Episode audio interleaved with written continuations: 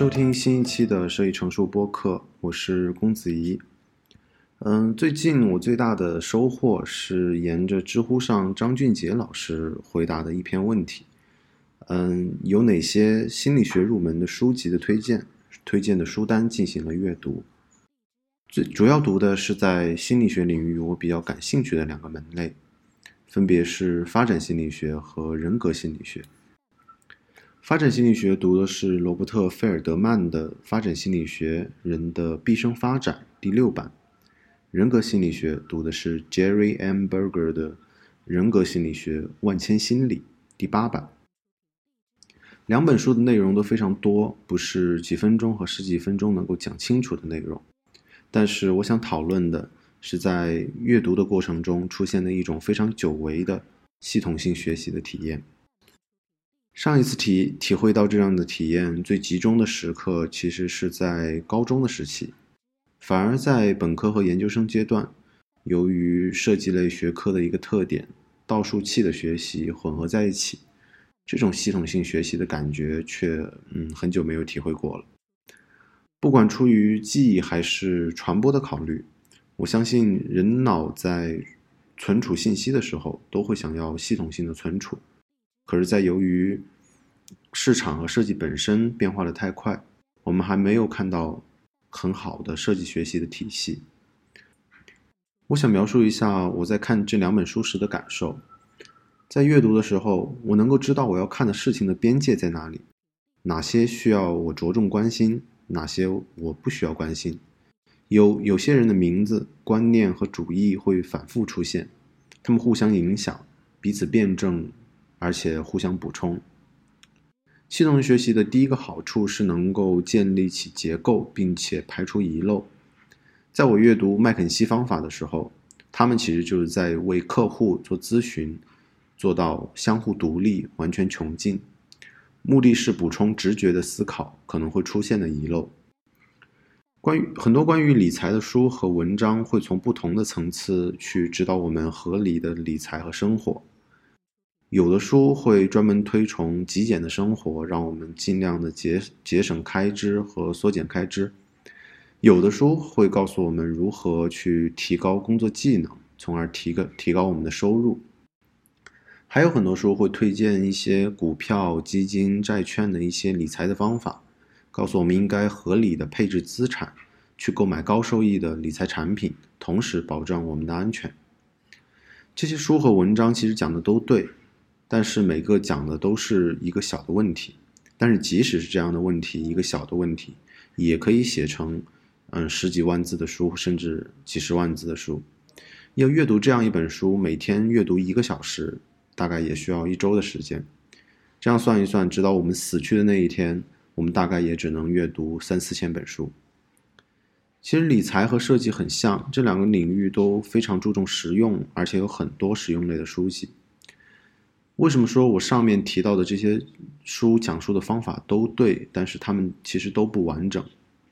作为一个完全不了解理财的人来说，我需要的是有人告诉我，我需要从更宏观的角度来看理财这件事情。我们要做的其实是不断的增加自己的收入，缩减我们的开支，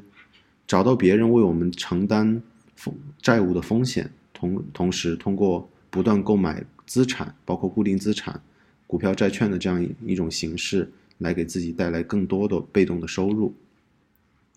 虽然《富爸爸穷爸爸》的作者清崎受到过很多批评，可是我依旧很后悔我没有提前看到过这样的这本书。而且我相信，建立起这样一个思维的框架，是初次面对类似问题的时候最必要的。系统性学习的第二个好处是，我觉得它能够给我们的思维的路径和思维桥接带来一些好处。曾经我问过我的好朋友一个问题，我问他：“嗯，你作为一个 你作为一个清华大学的一个电子系的博士，和外外面那些自己做科研的民科有什么不一样？”他也很清楚，我问这个问题，并不是说我问他们做的事情有什么不一样，而是在问更深层次的区别。他给我的回答，我非常啊，我觉得非常好。他给我的回答是：科研工作者和民科最不一样的，并不是他们关注的问题，而是研究的方法。现代科学研究是基于公理和实验的，而民科大多没有公理，更没有实验的动机和条件。任何人都可以对引力波、黑洞或者是世界的形成这样的问题展开讨论，但是看一个人是否是民科，只用关注他的阐释里面是什么样的公理支撑了他的体系和他自己的一个叙述的逻辑。与这样的公理系统和逻辑一样。社会科学也有很多类似的研究方法，比如在人格研究的时候，研究者大多遵循的是假设检验方法、个案研究法或者是数据分析法。无论我们关注的是什么样的问题，思考的路径大多都是如此。了解到社会科学研究方法之后，再从细节去思考，我比如说我们我所从事的设计领域的定性研究的方法。我会更有思路，并且能够更加有把握的去掌控它。用户研究的时候用到的 persona 或者 scenario，其实都是遵循了这样的更加高层次的一个研究的思思路。这就像我上上面提到的学习理财的时候的思路一样，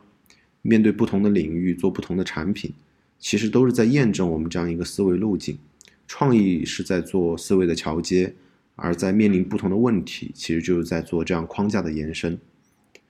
面临不同的问题的时候，思维框架的延伸最终会影响到我们的表达。如果嗯，熟悉一天世界这个播客的节目的听众应该不会陌生，主播李如一一直在强调，工具会很大程度的影响我们的思维。这里的工具，它指的是我们，比如说用什么样的软件，用什么样的。用手机上上什么样的网站，包括使用什么样的语言，我非常同意，而且认为这正是行为主义也很关注的问题。嗯，正因为工具有这样的影响，其实我想带出的是系统性学习的第三个好处，也就是它能够给我们结构化表达的能力。嗯，因为不仅仅工具会影响我们的思维的方式，我们阅读的内容，包括叙事的方式。使用工具，使用的工具包括语言，任何的文化与物质的消费品，甚至我们只要我们与之交互的物和环境，都会影响到我们的思维方式，从而影响到我们表达。嗯，维特根斯坦说：“我语言的边界就是我世界的边界。”他同时用行动践行了他的主张。他用演绎论证或者数学的手段，试图去讨论逻辑哲学，所以他写了《逻辑哲学论》。罗素也完成了数学原理。相比系统性学习能够带来的结构化表达的好处，我更关心的其实是如何从行为主义层面控制我们与周围环境还有人交互的触点，让自己能够感知到自己的行为的动机和自身正在发生的变化，而不是被广告、新闻或者是消费品控制我们的行为。上面提到的是系统性学习的好处。而系统性学习的方法，其实我们每个人都在都经历过，并且掌握过，只是在高中阶段我们是被动的接收，而没有主动的去使用。它的方法就是大概了解一个大纲和边界，再细致的了解当前领域最有成就的人的成果，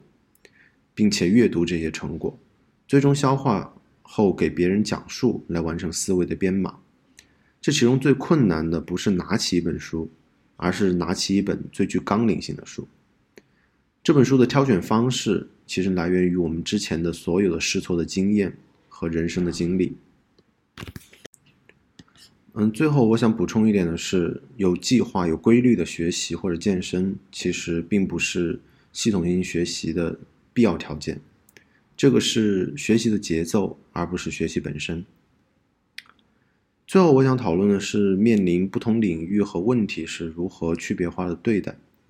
以业余身份去学习成熟的领域，比如呃心理学、经济学、社会学。如果不是想在这个领域有新的发现或者有科研成果，这其实是相对容易的。从一本有总论性、有权威的教科书入手，其实是一个好的选择。许多不成熟的领域，比如像说像设计，系统的学习其实更加困难。包括交互设计，其实不能够称之为一个大的设计学科，也没有人写出具有权威性的教材性的读本。这其实是学习交互设计时一个最大的挑战，因为第一步是建立起自己脑袋中结构化的体系，这也导致了很多不同的交互设计师的学习体系是不一样的。很多新兴的领域和学科都面临过这样的问题。其实回想起来，很多设计类的书都没有帮助我构建起一个有效的设计体系，更多的是，嗯，一些设计师在讲。自己工作时的一个个的故事、一个个的案例和一些小的感触，我相信很多设计师也有深有体会。包括我有一篇回答交互设计师，呃，交互设计与用户体验的书籍有哪些推荐，也有提到。其实我推荐的那些书，大多数属于这个这个范畴。但是这样的新兴领域在现阶段普遍有一个共性，是我们能够把握的，他们大多数是面向于实际应用和市场的。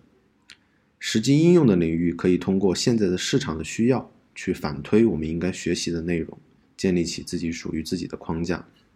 参考之前的成熟学科的组那个学习组织方式也是一个方法。很多设计师推荐交互设计师去看其他领域的知识，其实我觉得除了实际知识之外，其他的领域的内容组织方式才是尤其重要的。嗯，并且我觉得工作和生活都应该是如此。除了设计这门职业，比如说服装穿搭、体育运动、家居装饰，都需要我们进行一些系统性的学习。嗯，我想起之前知乎上有一个问题，嗯，他问，嗯，我看了很多电影，如何进入阿里影业工作？我的回答是，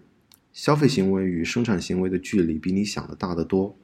消费行为对生产行为的促进没有经历，如果没有经历过训练或者刻意的控制，缺乏系统性的知识和操作性的实践，转化为生产行为的效率非常低。嗯，最后我想有一个比喻，而我们每个人构建起一个系统性的对某个问题的认识，其实才算构建起了一栋属于自己的楼。很多楼的建筑方法彼此相似，最困难的是去挑选一幅或者自己画出一幅这栋楼的蓝图。